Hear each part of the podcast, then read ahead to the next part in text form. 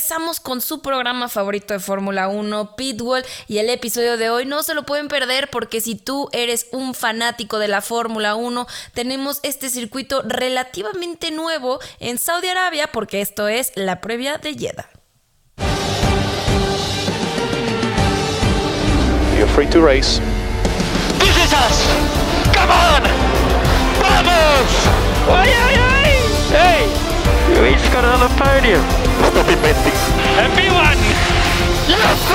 Checo, you have won Monaco! Vamos! My first race winning Formula One and with Ferrari. Verstappen, you are world champion. We are world champions. Coequiperos, qué felicidad, como dice Regina, estar otra vez aquí con ustedes. Como todos los lunes se encuentra conmigo Regina Cuesta, la reina de la Fórmula 1. Regina, ¿cómo estás?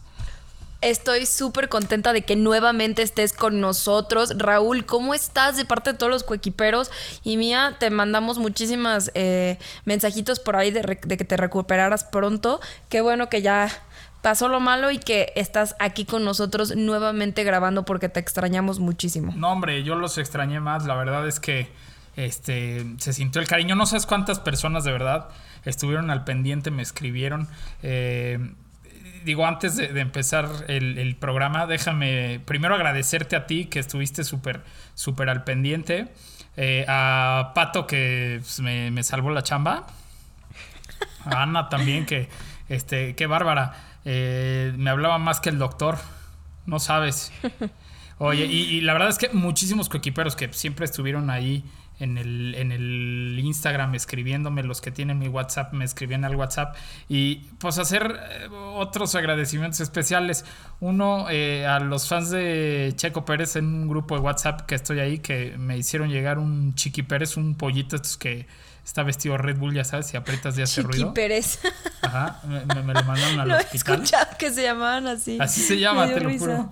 Chiqui Este, Pérez, wow. Y entonces, pues ya con ese le hablaba yo a la enfermera. Eh, evidentemente a mis doctores, ¿no? A, a Javier García y a, a Ernesto Márquez, que es el, el hepatólogo y el infectólogo que estuvieron ahí muy al pendiente de mí. Eh, a mi familia, evidentemente, y a mis hermanos, que no sabes, ¿eh? Este, cuando yo estaba llegando allá al hospital y me estaban poniendo todos los chunches, este, mi hermano el malamén, que es un poco impertinente, entró y dijo, el malamén. entró y dijo, no lo quiero ver sufrir, ya desconéctenlo. Ay. Sí. Yo no me Me sentía nada bien, pero pues, la verdad es que las risas este, no faltaron. Pero muchísimas gracias a todos los que estuvieron al pendiente. Eh, fueron unos días muy feos, pero pues ya estamos aquí de regreso para hablar de lo que más nos gusta, Regina. Y tenemos un programa súper, súper completo.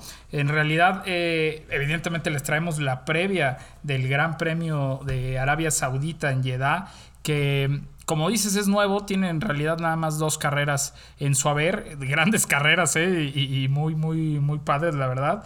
Eh, les vamos a traer también un poco lo que está hablándose alrededor del Gran Premio de Cancún.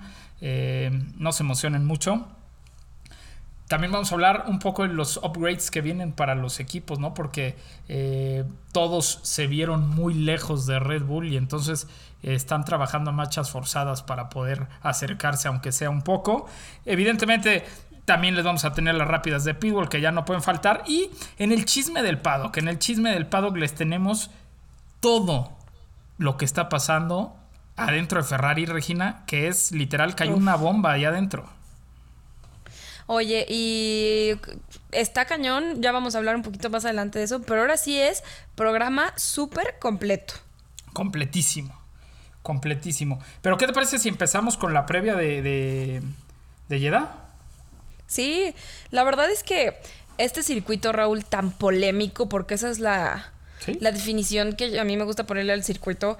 eh, ¿Y por qué le llamo polémico? Porque tanto ha hecho la Fórmula 1 por estar y poner una postura a favor de la diversidad, a favor de los derechos humanos, a favor de, de- de muchas causas que, de las cuales estoy totalmente de acuerdo. Y después van y corren en países como Saudi Arabia. ¿No? Países en donde, no, pues es la cultura. A ver, están, son hosts de una de las competencias internacionales, bueno, la competencia internacional más famosa hoy en día, la Fórmula 1. Y las mujeres no podían manejar en este país hasta 2018. Entonces, Sí. eso es lo que voy con lo que es polémico, ¿no? Salieron estas imágenes el año pasado de que qué ropa no puedan utilizar, qué ropa sí, etcétera. Claro que yéndote a las culturas, pues se respetan las culturas y las religiones y creo que somos muchos y también tenemos que aprender esa parte del respeto. Pero, pues por toda esta parte eh, polémica de este circuito, pues entonces se pone bastante interesante la parte política de este gran premio. 100%. Y, y- y, a ver, ya hemos hablado mucho de que la Fórmula 1, eh, ya, ya sabes, el- en 2020... Es doble cara. con- exactamente, es doble cara. Eh, en 2020 teníamos el We Race as One, el Black Lives Matter. Pero al final corrían en, eh, corríamos en países, ¿no? Arabia Saudita, eh, también se habló mucho de, de, de Qatar, ¿no? Que este, bueno, eh, es doble cara. Pero a ver, Regina, es un gran negocio correr en estos países. ¿no? Claro. Bueno, son los países que ahorita eh, han crecido, son nuevos países Son- son- en son toda esta de parte de, la estos. tecnología y son dueños de todo, exactamente. Son dueños de todo. Y entonces, bueno, eh, es, es un gran circuito. Nos ha regalado dos grandes carreras. Fíjate que eh, eh, en 2021 esta carrera que tuvo tres arrancadas. ¿Te acuerdas que hubo dos banderas rojas? Sí. Una con el eh, fortísimo accidente de Mick Schumacher. Y el otro, el accidente de Checo Pérez, donde lo hacen sándwich eh, un Ferrari y un, y un McLaren. Tiene tres arrancadas, la termina ganando eh, Lewis Hamilton, ¿no? un, un carrerón en realidad. No sé si te acuerdas que Valtteri Bottas venía atrás de Ocon y le quitan la tercera plaza eh, sobre la línea. Literal hubo una décima de diferencia entre uno y otro. Eh, gran, gran carrera. Y en 2021 una carrera donde Checo Pérez arrancaba desde la pole position y lideraba unas 16, 17 vueltas. Después Ferrari amaga una parada para quitarles la posición. Red Bull se come el engaño, lo paran. Y después un safety car provocado por Nicolás Latifi le quitó ese primer lugar a Checo Pérez. Y entonces eh, al final de la carrera, faltando dos o tres vueltas, Max Verstappen rebasa a Charles Leclerc en una gran carrera también.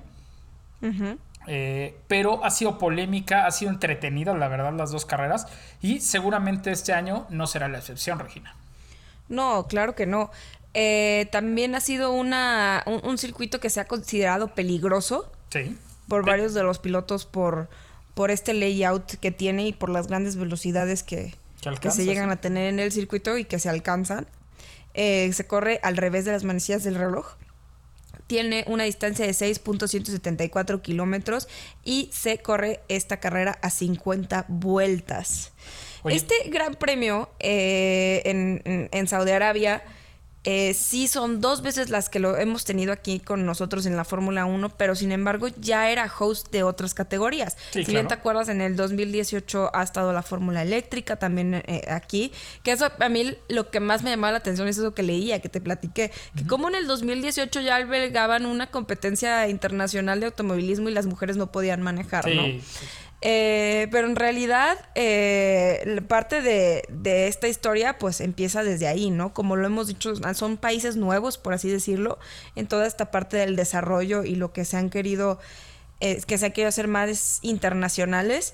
Eh, hicieron también una competencia nacional de National Scope en donde David Coulthard, que también fue piloto de Fórmula 1, ganó este evento, han tenido la Fórmula Eléctrica eh, y como les comenté, existen las dos partes de, de la conversación, ¿no? Una, el problema de los derechos humanos, que mucha gente eh, dice que faltan en este país y que pues, si lo comparas, pues claro que faltan.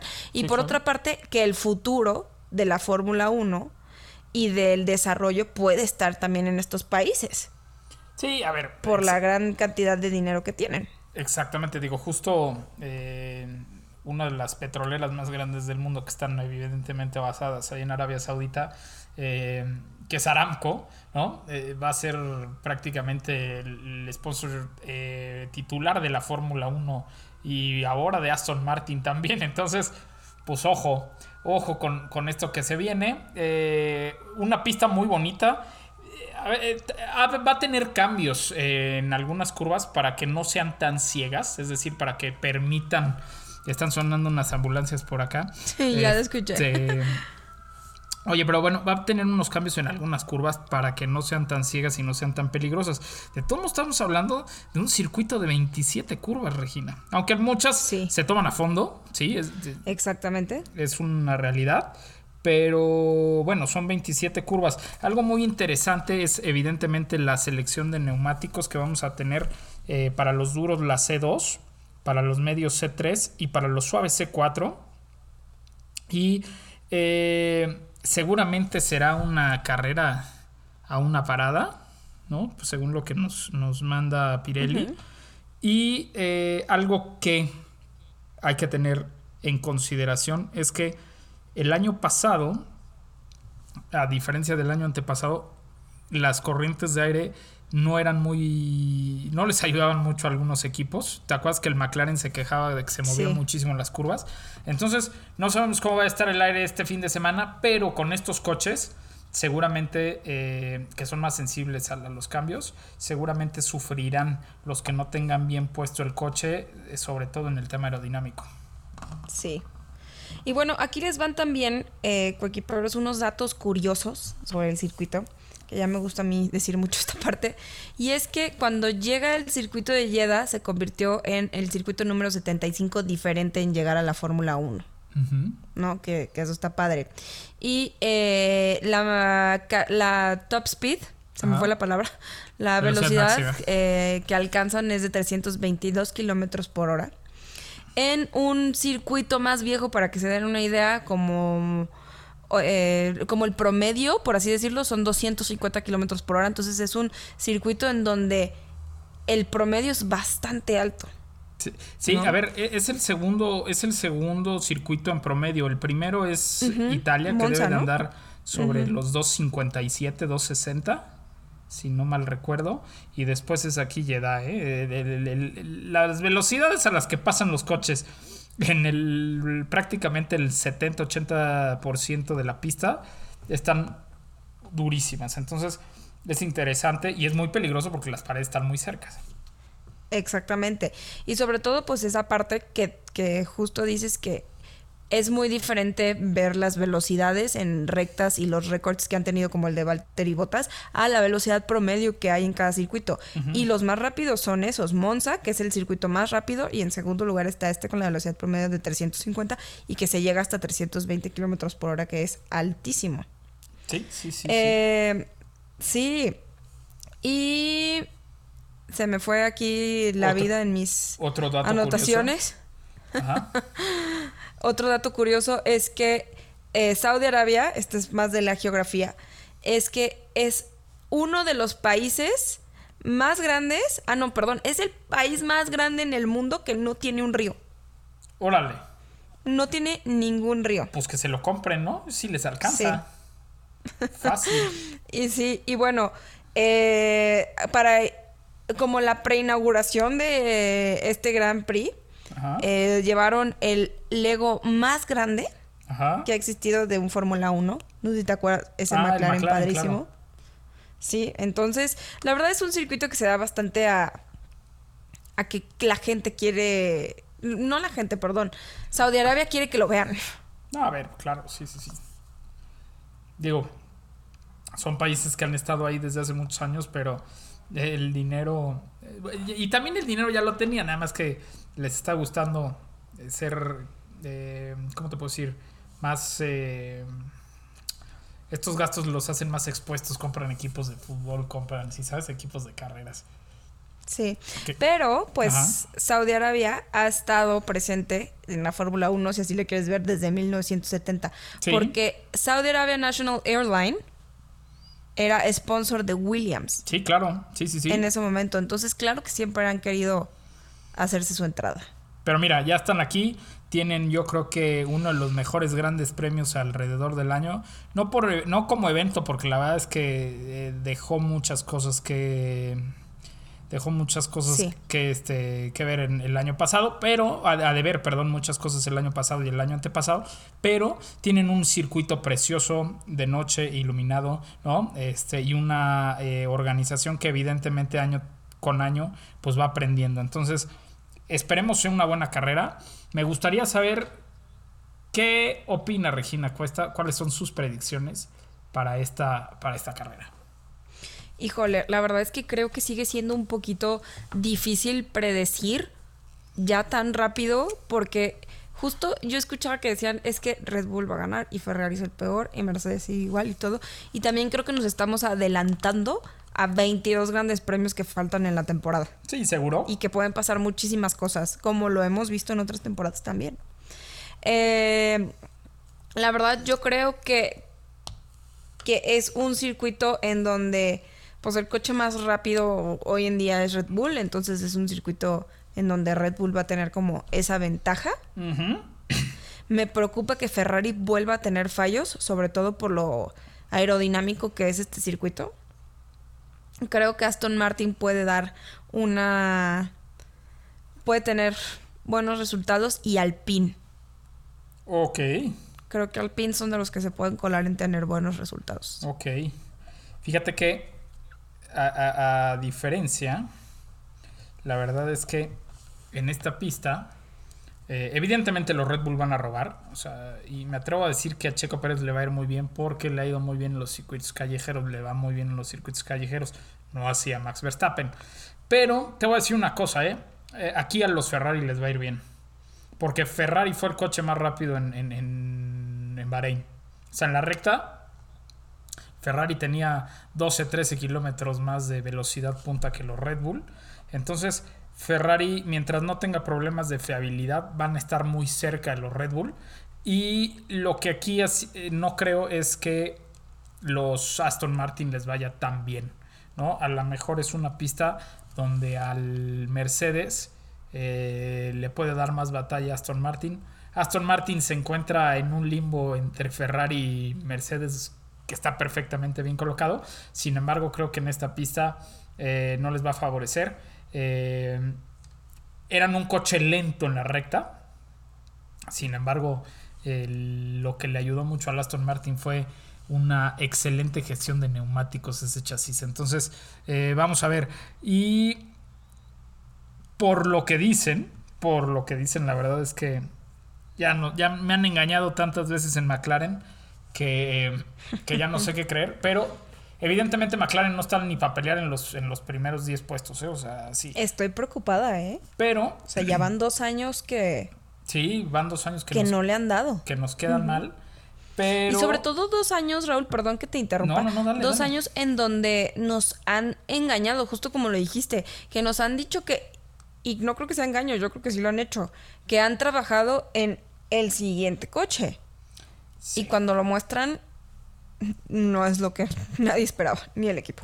Sí, a ver, han tenido cambios ahí de personal y movieron mucho, ¿no? La- la- las personas que están encargados del tema aerodinámico, eh, del chasis y del motor. Eh, sabemos que el cambio de reglamentación no le cayó tan bien al motor Mercedes por, por su forma, ¿no? Sobre todo en la parte trasera del coche. Pero eh, nos han dicho que, han- que van a trabajar prácticamente con upgrades carrera tras carrera, ¿no? Para, para poderse pegar un poco más. Y bueno, ahorita vamos a platicar un poco de, los upgrades, pero eh, esta fue un poco la previa, ¿no? De, de de este Gran Premio de Arabia, de Arabia Saudita, que sinceramente no se lo pueden perder, porque es una carrera muy, muy buena, muy entretenida, tiene grandes, grandes cosas. Pero Regina, todo el mundo la semana pasada, yo estaba en cama y todo el mundo decía, ya autorizaron el Gran Premio de Cancún. Es que te voy a decir que así vendieron la noticia. Pe- Pero, pues, ¿qué no saben Está de. Fórmula 1 o qué? Está, está totalmente mal. Yo creo que eso es vender bastante humo y ese caer en la mercadotecnia que está utilizando un partido político. Una Este, persona. Una persona de un partido político para otro tipo de propaganda. Eh, no para una propaganda positiva en el automovilismo. eh, 100%. Sí. La verdad. Sí, a Porque a ver, tú escuchas sus entrevistas en, en algunos otros podcasts hermanos que tenemos y cualquier cosa y la, la plática de, de, de Toño, de Toño Pérez, candidato, sí es Toño, ¿verdad? Sí, de Sí. Antonio.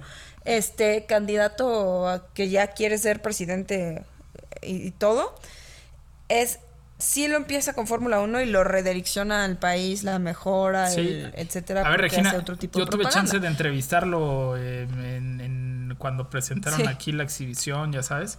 Y, y- y su discurso era: Yo prometo llevar esta exhibición y yo prometo esto. Y yo, o sea, Claro, es político, ¿no? Que pues también de eso se trata o sea la pues es, de lo que se de trata. la vieja escuela mexicana. Pero Este- está muy mal, ¿no? Que, que a espaldas de tu hijo hagas eso, ¿no? Porque ahorita, evidentemente, el boom que tiene que la gente lo quiere mucho es porque es papá de Checo.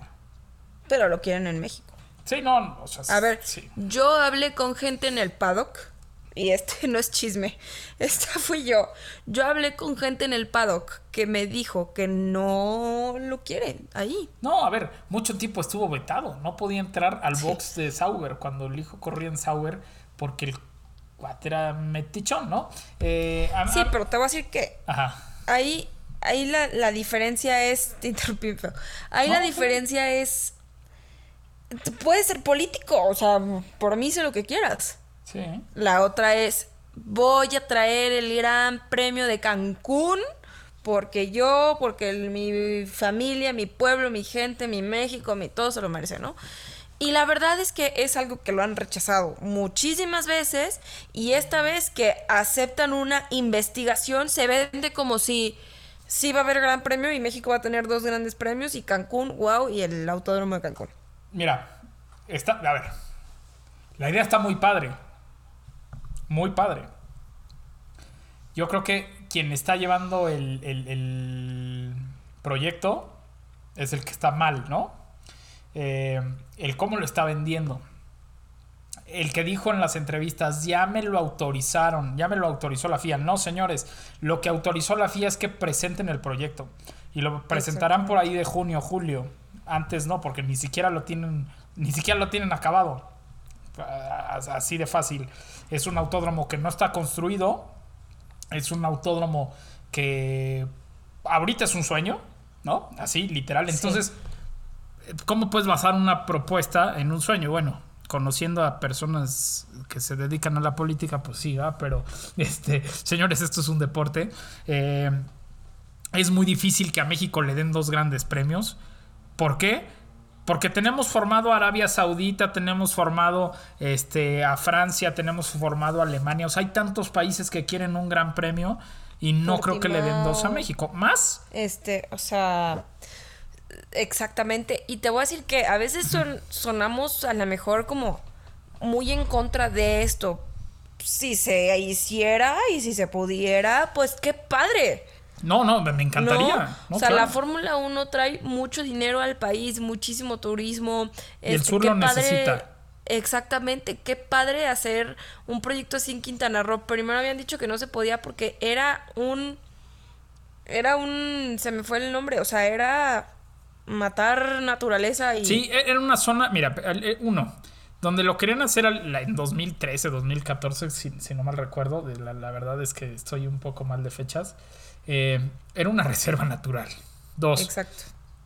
orográficamente, o sea, eh, eh, había que meterle muchísimo dinero al terreno para, para aplanarlo y para poder hacer el, el circuito. Dos, en la zona que lo estaban haciendo, me imagino que en la fecha en la que lo hicieron había mucho polvo, entonces hasta eso, o mucha arena, ¿no? Levantada, entonces hasta eso habían puesto en el reporte.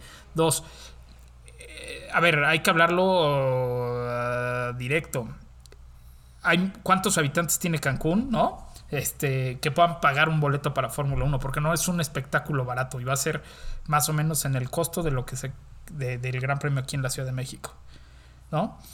Evidentemente eh, la- Cancún vive de turistas, entonces quién iría, ¿no? A esa carrera serían turistas y gente fuera, ¿no? Que aparte de pagar el boleto van a pagar una noche hotel, o sea, la derrama económica está buenísima, pero eso no te garantiza que tengas un lleno. Entonces, Sí. eso también lo habían puesto en este, en este estudio. Que es, la verdad es que estuve buscando quién lo hizo, me imagino que es algún, algún broker de la FIA, ¿no? Quien hizo ese, ese estudio, pero lo votaron, Regina, ¿no? Eh, el papá de Checo evidentemente pues ha juntado dinero eh, o no ha juntado dinero pero ha puesto le, le ha dicho a personas oye tengo este proyecto le entras evidentemente ahorita todo el mundo le va a decir que sí porque es el papá de Checo Y porque es un negociazo la Fórmula 1 y y, porque, se y sabe porque es un negociazo. negociazo. Ya dijo que está Carlos Slim ahí miscuido, que está Alejandro Soberón, el dueño de CIE, también ahí. Que seguramente ellos no le van a decir que no porque pues, tienen el negocio de aquí, entonces ya saben a qué le tiran. Pero, a ver. Germán Tilke, que es prácticamente el asesor único en la Fórmula 1 para hacer las pistas, está haciendo ahorita una pista aquí en México, ¿no? Y que ya, están a punto de terminar la grado 1. No, se puede correr Fórmula 1 porque no tiene gradas, pero tiene todo lo necesario para, ¿no? Hasta la granulometría del, del este, el asfalto, todo.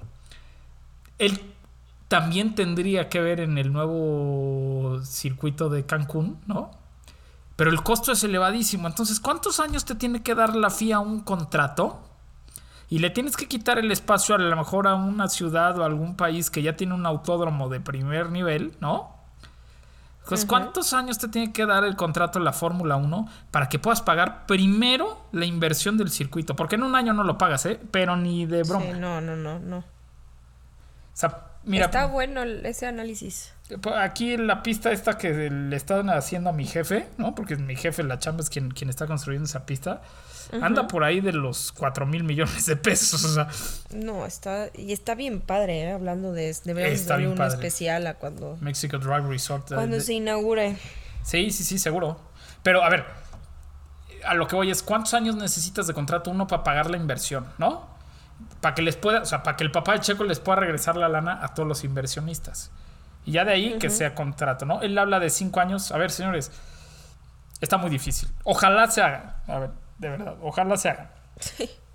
Pero está muy, muy difícil. Hay que poner los pies en la tierra. Y antes de darle un segundo gran premio a México, le van a dar un cuarto gran premio a Estados Unidos. Así de fácil.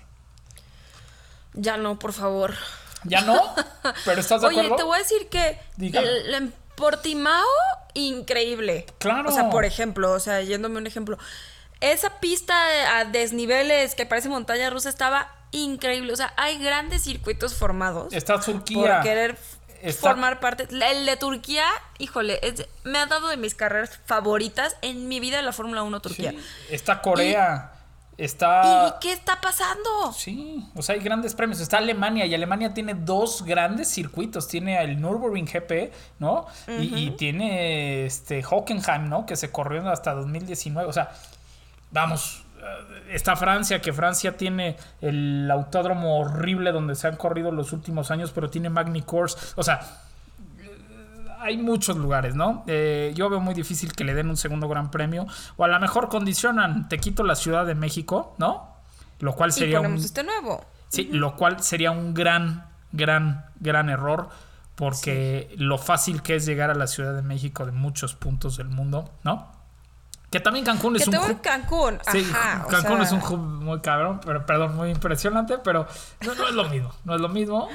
Este, ya, ya, el tiempo lo, lo dirá, pero yo apuesto a que no se hace. ¿Tú, Regina? Yo creo que no se va a hacer. Ah, te voy a decir que puede haber un autódromo. Sí, A lo mejor sí, sí hay un autódromo. Pero de eso también, a que se corra la Fórmula 1, es otra cosa. sí, de- a ver, eh, de- puede haber otro, o sea, te digo, se están construyendo uno aquí en, en, en, en- en Lerma, ¿no? Este, y del nivel mundial. Entonces puede haber otro en Cancún, claro, y, y pueden Que meter... la, la MotoGP. Eh. Ajá, exacto, pero yo, yo veo muy difícil que, que- que venga la Fórmula 1. Eh, pero bueno, entonces apuesto yo a que no, Regina también apuesta a que no. Y eh, dentro, dentro del programa que tenemos para ustedes, pues tenemos los upgrades que, vienen para los equipos, Regina. Y hay que hablarlo. Eh, Aston Martin está siendo yo creo que uno de los mejores coches que ha tenido desde, bueno, desde que son Force India Racing Point, ¿no? Están haciendo un gran, gran carro. Eh, le están echando muchísimas ganas al diseño. Eh, si bien sabemos que esto es eh, de parte de, de Dan Fallows, ¿no? Que, que se va de Red Sí. Bull y se, y se viene a Aston Martin junto con otros ingenieros, como ¿no? el, el comentario que se echó Checo. Sí, de- sí, sí. Es como un Red Bull. Este, pues sí. A lo mejor y sí, pero lo están haciendo bien. Lo están haciendo muy bien. Entonces, Y ellos dicen que para. eso no hay queja. ¿Qué Ellos dicen. cantidad Ajá. de dinero traen los Stroll? Qué bárbaro. O sea, Lo para traerse a todo el quieras, mundo. Regina. Esas actualizaciones, lo que están haciendo con la planta, lo que están haciendo con Aston Martin. Eh, justo estaba viendo este fin de semana el nuevo Aston Martin que diseñó Adrian Newey, ¿lo viste? Sí, claro. No, no, no. O sea, están haciendo unas cosas Oye, pero impresionantes. se Están haciendo unas cosas muy impresionantes, están trayendo a gente. Por ejemplo, el, el- el CEO de, de AMG, eh, Tobias Moers, ¿no? Eh, ahora, ahora es el CEO de Aston Martin, entonces le están comprando motores a Mercedes-Benz, no en Fórmula 1, sino para los coches de calle. Y lo mismo lo están trasladando a la Fórmula 1. Entonces eh, está bastante, bastante interesante. Tienen una buena inversión, están contratando buena gente, entonces se vienen buenas cosas. Y te Eh, voy a decir que es, que es algo que está pasando a diferencia de, de otros equipos como Ferrari, que ya justo como lo mencionaste al principio del programa tocaremos ese tema. Están consolidando un muy buen equipo. Justo. Y eso es súper importante. Con la dirección de Mike, de Mike Crack, que sí es un crack, déjenme les Crack, digo. ¿sí? Quería hacer ese chiste. Eh, eh, lo- los ingenieros, el apoyo económico que tienen y un piloto eh, joven y un piloto experimentadísimo, creo que están consolidando un muy buen equipo. equipazo. Y a lo mejor este año ver un campeonato puede verse un poco complicado con un Red Bull fuerte. Esto hablando desde el- una carrera. Pero a lo mejor dentro de dos años ya no. Exacto, mira. Porque también creemos que vemos cambios radicales de un año a otro en la Fórmula 1 y no, señores. Sí, Aston Martin por no ahí, está para pelear. que van trabajando años. Aston Martin no está para pelear ni siquiera el segundo lugar del campeonato. O sea, la verdad es que hay que este, ponernos en lugar. Pero si pelea el tercer lugar, fue un gran cambio Claro. de un año a otro. Y, y muy pocas veces se ve. Y también otra cosa, Regina. Si Lance Stroll, eh, eh, perdón, Lawrence Stroll, el papá de Lance Stroll, alguna vez compró un cereal, es decir, compró los 20 coches, ¿no? Y contrató a los 20 pilotos para que su hijo se pudiera subir a la Fórmula 1. Señoras y señores, va a ser lo que quiera en Fórmula 1. Así es. A lo mejor el hijo no va a ser campeón, ¿no? No, Pero con un piloto experimentado como Alonso lo van a poder lograr en uno o dos años. Puede ser. Puede ser. Eh, oye, Regina, hablando de Aston Martin, ellos van a traer una actualización fuerte para la carrera número 3 en Australia y una actualización mayor para Azerbaiyán. O sea, están tirando toda la lana, quieren el mejor coche desde ya. Eh, otro equipo que va a traer una actualización eh, para Saudi Arabia es Ferrari, sobre todo con el, en el tema aerodinámico. Y anuncian también que para el Gran Premio de Azerbaiyán prácticamente tendrán el mejor Ferrari que puedan tener para todo el año. Y para la Emilia Romagna, que es el round, el round 6, McLaren traerá completamente un coche nuevo. Así lo, así lo, lo dijo Zach Brown. Y Mercedes, para el Gran Premio de la Emilia Romagna, que también es el round 6, traerán prácticamente un coche nuevo. Aquí la pregunta es, ¿regresarán los pontones para, para este Mercedes? ¿Tú qué crees, Regina? ¿Qué opinas? Yo ya no sé qué creer de Mercedes. Cuando tuvieron la oportunidad de presentar un coche un poco distinto, porque el coche del año pasado fue una locura de malo, Sí. presentaron algo muy similar. Entonces ya no sé qué esperar. Sí, hasta Hamilton está enojado, ¿no? Porque dicen que, Es no, que te voy a decir no lo que- tomaron en cuenta. Claro que los coches son súper diferentes y tienen actualizaciones diferentes y tienen toda esta parte de la aerodinámica y el flujo del aire totalmente diferente. Porque es a partir de este cambio tan importante que tuvo la Fórmula 1 de los bloques, de la reglamentación y de la estructura de los autos, cambiaron mucho a la parte del flujo. Y entonces sacan este Mercedes chato rarísimo que quedó claro que no funcionaba para nada, que te causaba problemas para los pilotos con el porpoising, que no tenía la misma velocidad, que tenían que subir el coche, así como lo vieron en Drive to Survive, para los que ya vieron la nueva temporada que decía Toto de que hay que subir todos los coches, no, a ver, tenían que subirlo Mercedes porque pues si no iban podían matar a alguien literal. Sí, sí, sí. Oh, ¿no? Y después tienen la oportunidad de que su coche se parezca un poco más a todos los demás y sacan una cosa igual. Le tienen, le tienen sea, mucha fe a ese diseño, pero Le- pero demasiada. Entonces yo no sé qué esté pasando y que a lo mejor sea el futuro ese coche. o, o no entiendo por qué de toda la parrilla es el coche que más diferente se ve. sí, sí, sí. Se ve, se ve raro. Y te voy a decir que no es el peor coche. Esa es otra, porque todo el mundo. Mercedes, qué horror, es el peor coche. No, pues no es el peor. Tuvo un tercer lugar de constructores el año pasado. Sí. Sí, sí, sí. ¿No? Y, y aguas, ¿eh? porque Este- este año es una carrera, o sea, el año pasado trabajaron a marchas forzadas, este año tienen mucho más información, entonces, pues, sabemos Ay, que los sabe. que mejores trabajan en equipo son Mercedes, ¿no? Evidentemente sí. aquí, quién sabe qué tan lejos esté Mercedes de Ferrari o Mercedes de, de Red Bull, Sí. que eso es lo que les puede causar o no problemas. Oye, Regina, eh, bueno, estos son los upgrades que vienen, pero tenemos las rápidas de Pitbull, Regina. Vámonos con las rápidas de Pitbull.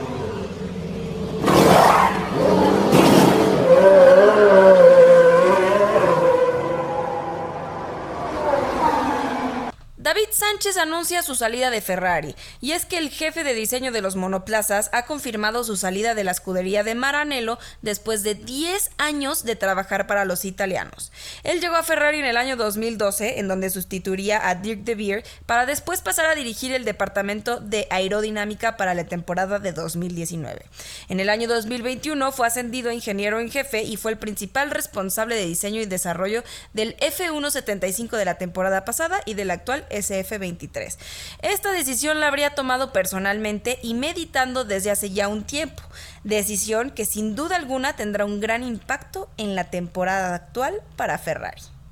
En la WEC, Pechito López fue el mejor de todo el prólogo de Sebring para la WEC. Toyota terminó el prólogo del Campeonato Mundial de Resistencia con sus dos GR010 Hybrids en lo más alto del orden de, en las cuatro sesiones de los test oficiales de pretemporada en Sebring. Toyota fue el más rápido en tres de los periodos de pruebas con un total de 12 horas y media de tiempo en pista, siendo eh, 1 minuto 48 con 200 milésimas de José María Pechito López a bordo del número 7 en el primer periodo del sábado por la mañana, el mejor tiempo del fin de semana. Canapino prueba en Alabama con McLaughlin como el más veloz. Así es, estamos hablando de IndyCar. Agustín Canapinto estuvo presente en una sesión de test de 16 coches en Barbers Motorsports Park, en donde Scott McLaughlin lideró a su compañero de equipo Will Powder en un Penske Chevrolet 1-2. McLaughlin dio 104 vueltas al circuito de 2.366 millas de Birmingham, Alabama, y marcó una mejor vuelta de 1 minuto 6 segundos y 222 milésimas. Dos décimas más rápido que su compañero de equipo Will Powder, defensor del título campeón de la IndyCar. También en la WEC, Ferrari regresó y regresó con el Ferrari 499P. El mejor clasificado saltó a la sexta posición en el orden combinado en la última media hora del prólogo. Eh, Niklas Neisen ha marcado un tiempo de 1.49.300, una mejora de casi exactamente una décima sobre el mejor tiempo anterior de su compañero de equipo Antonio Fuoco, para situarse por delante del Peugeot número 93. Y seguimos con más cambios dentro de la Fórmula 1 y es que Alexandre Molina, el director de eventos de la F1, ha dejado la categoría después de más de 30 años de trabajo y ahora se dirige como director general de la EBK Bike World Cup Series en donde podremos seguirlo viendo trabajando. Y en el WRC, el rally regresa a México en Guanajuato del 16 al 19 de marzo. Y aquí en Pitbull les vamos a tener toda la información. Y estas fueron las rápidas de Pitbull.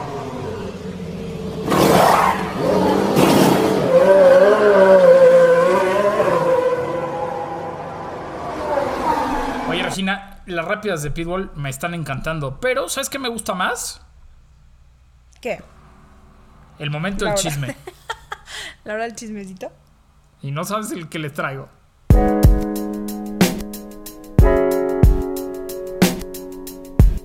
Es momento de la hora del chisme. Y Raúl, y es que hablando de chismecito, yo creo que el chisme que más suena en el pado que es qué está pasando con Ferrari y por qué todos están dejando de trabajar. No, no, no, a ver, eh, ese mi, mi- mi queridísimo Fred Vasseur llegó a Ferrari para volver locos a todos. A todos. Tanto así que hoy te puedo decir, Regina, que se pueden ir todos, ¿eh? Así todos. Está cañón. Desde, digo, los pilotos evidentemente no, pero se pueden ir prácticamente todos, todos, todos los que trabajan en el equipo. Mira, por ahí evidentemente eh, el que ya suena mucho es Laurent Mikis, ¿no? Prácticamente se va, es un hecho. Eh, una junta. A ver, esto es, esto es un chisme eh, de esos que me gustan, que me, que me dice mi pajarito.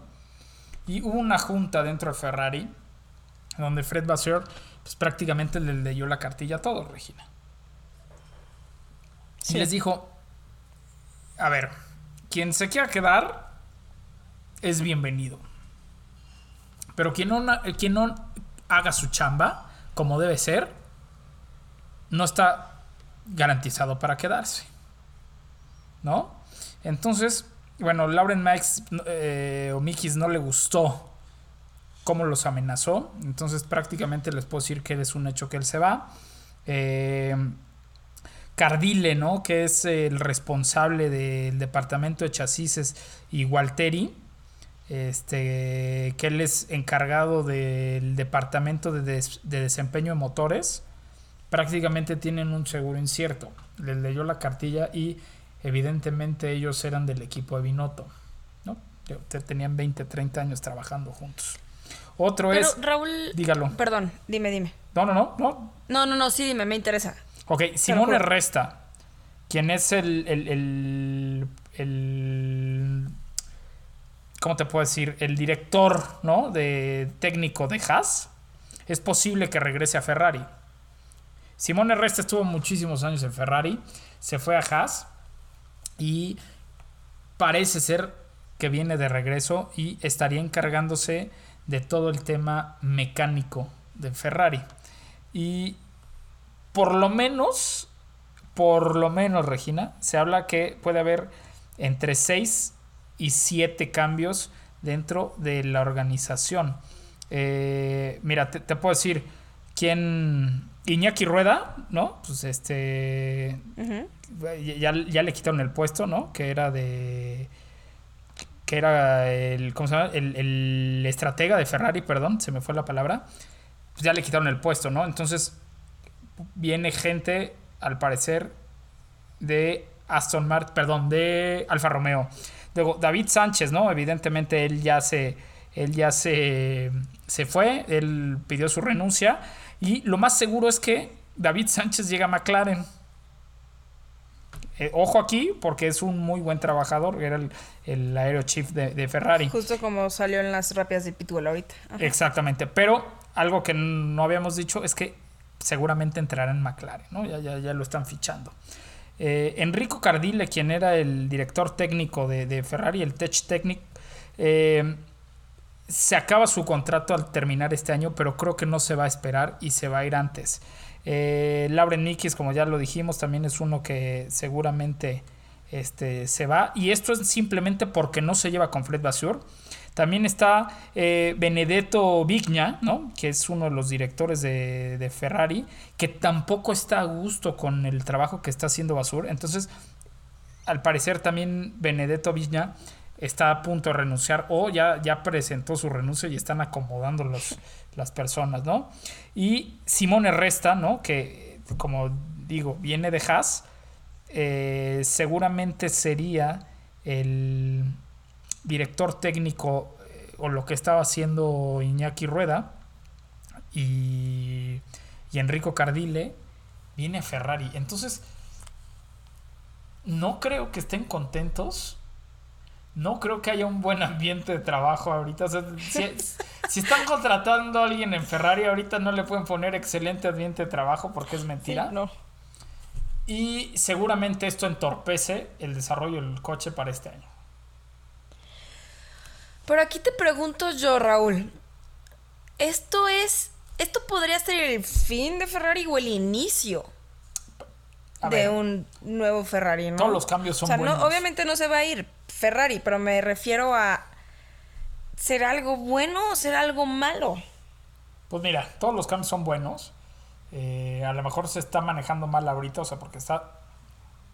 A ver, eh, o sea, llegó Fred Vasseur a un equipo que estaba en llamas, ¿no? Y ahorita le está echando más gasolina. Eso es lo que está pasando. Entonces, está, está interesante cómo se acomodan las piezas, pero todos los cambios son buenos. Seguramente será un renacer del caballo, ¿no? Es- o sea, no, no me queda duda de que lo están haciendo para bien.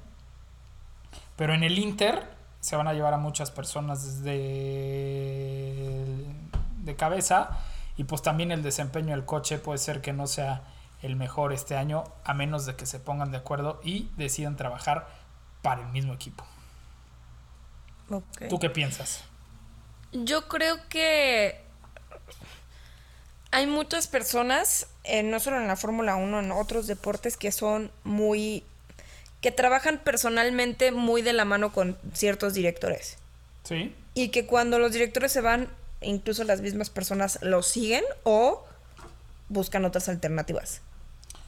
Y Sí. creo que esto es algo que podría pasar, o sea, bueno, que pudo pasar.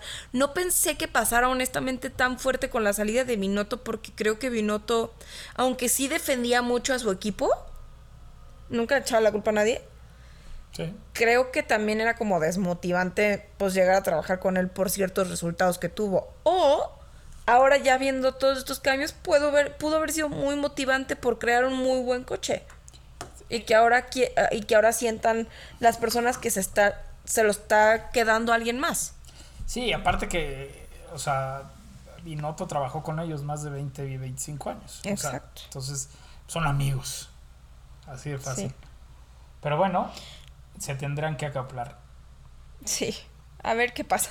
A ver qué pasa. Ahora sí que a ver qué pasa. Pero bueno, eso es lo que está pasando adentro de Ferrari. Eh, no se ve bien.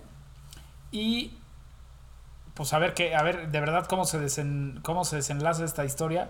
Porque creo que el que menos tiene la culpa, o los que menos tienen la culpa, son los dos pilotos que están haciendo un gran trabajo. El año pasado hicieron un gran trabajo.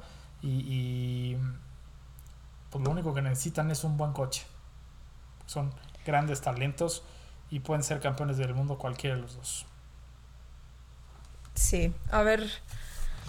eh, Eso yo también creo que es importante, ¿no? Que, que sí, de cierta manera sí es desmotivante también ver el mal manejo de dirección que tuvo Ferrari el año pasado. No es mentira, no es secreto.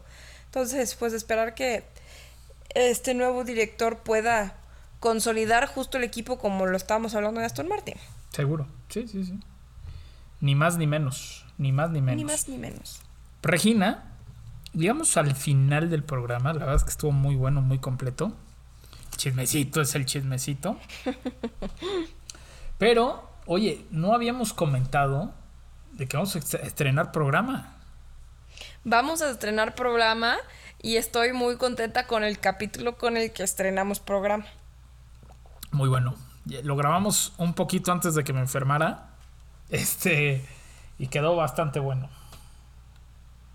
Sí, y bueno, para explicarles, coequiperos, no nos vamos a quedar sin historias tras el volante. Eh, simplemente vamos a alternar. Los lunes de Pitbull, a ver, vamos dejándolo claro. Los lunes de Pitbull siempre van a estar. Los lunes son los lunes. Y después los jueves, que también tenemos programación, vamos a tener un jueves historia tras el volante y un jueves. Behind the boxes. Estaba haciendo Ay, tambores de suspenso. Perdón, discúlpame. Vamos a tener Behind the Boxes con Ana Cordera, en donde vamos a tener todas estas entrevistas que ustedes quieren escuchar con pilotos, con personas del medio, eh, con personas de la Fórmula 1, eh, porque ya tenemos ahí varios agendados, la verdad, Sí. qué padre. Eh, las van a poder escuchar también aquí en Pitbull con Ana Cordera. Entonces, ya saben cómo está la programación. Lunes de Pitbull, ese no se cambia. Y jueves de Historias tras el volante. Y jueves de Behind the Boxes con Ana Cordera. ¿Qué tal? Perfectísimo. La verdad es que no se pueden perder el programa que inicia este jueves. Eh, prácticamente nos hicieron una entrevista Regina y a mí. Eh, nos la pasamos muy, muy padre. La plática fue muy amena. Y la verdad es que contamos todo lo que no se puede contar de cómo creció, cómo nació Pitbull. Es- Está bueno el chisme. ¿eh? Está buena. Está bueno el chismecito. Dije ¿Quieren nombres que no tenía que decir. Regina me cayó. No, no saben, ¿eh? Sí, sí, lo tuvimos que volver a grabar una parte. Pero quieren saber realmente cuál es el, el chismecito detrás eh, de Pitbull. Ese es el programa para que lo escuchen. Este jueves. Este jueves, jueves a las 10 pm, eh, por su plataforma de podcast favorita. Coajiperos, otra vez les agradezco infinitamente que hayan estado al pendiente de un servidor. Muchísimas, muchísimas gracias por acompañarnos hoy como todos los programas de Pitbull. Mi nombre es Raúl Moreno y pueden seguirme en mis redes sociales como arroba Raúl Singer. Y Regina, ¿dónde te pueden seguir a ti? Raúl, primero que nada, qué bueno que ya estás bien, que estás de nuevo aquí con nosotros, Gracias. conmigo y los coequiperos, porque eh, estuvo bien padre el programa pasado, Muy pero padre, hubiera estado también bien padre que estuvieras tú, ¿no? Ya sé. Todos ahí comentando. Qué padre, qué bueno que ya estás bien. Un abrazo para ti y para tu familia, que los quiero mucho. Yo soy Regina Cuesta. Me pueden seguir en mis redes sociales como Twitter e Instagram como Regina CUO. Subo uno que otro videito en TikTok, F, en TikTok como Regina F1. Y les tengo también la super noticia que ya volvimos con la cápsula del radio en 91.5 los sábados. Por ahí me escucharán a las 11 de la mañana. Así que vayan también a escuchar estos medios tradicionales como el Zona radio. 3 Noticias. No olviden que tenemos página de internet www.pitbull.com.mx en donde todos los días estamos subiendo notas, no solamente de Fórmula 1, sino del automovilismo, así que vayan a leerlas, a verlas, escojan a su autor favorito. Eh, la verdad es que hemos tenido unas últimas muy, muy buenas. Para todos los que nos preguntaron cómo funciona la indie, eh, por ahí eh, tenemos una nota increíble en donde les explicamos todo eso, así que vayan a seguir a bueno, a ver la página de internet, a seguirnos en redes sociales como arroba pitbull-mx también. Y nos vemos el jueves en Behind the Boxes. Nos vemos.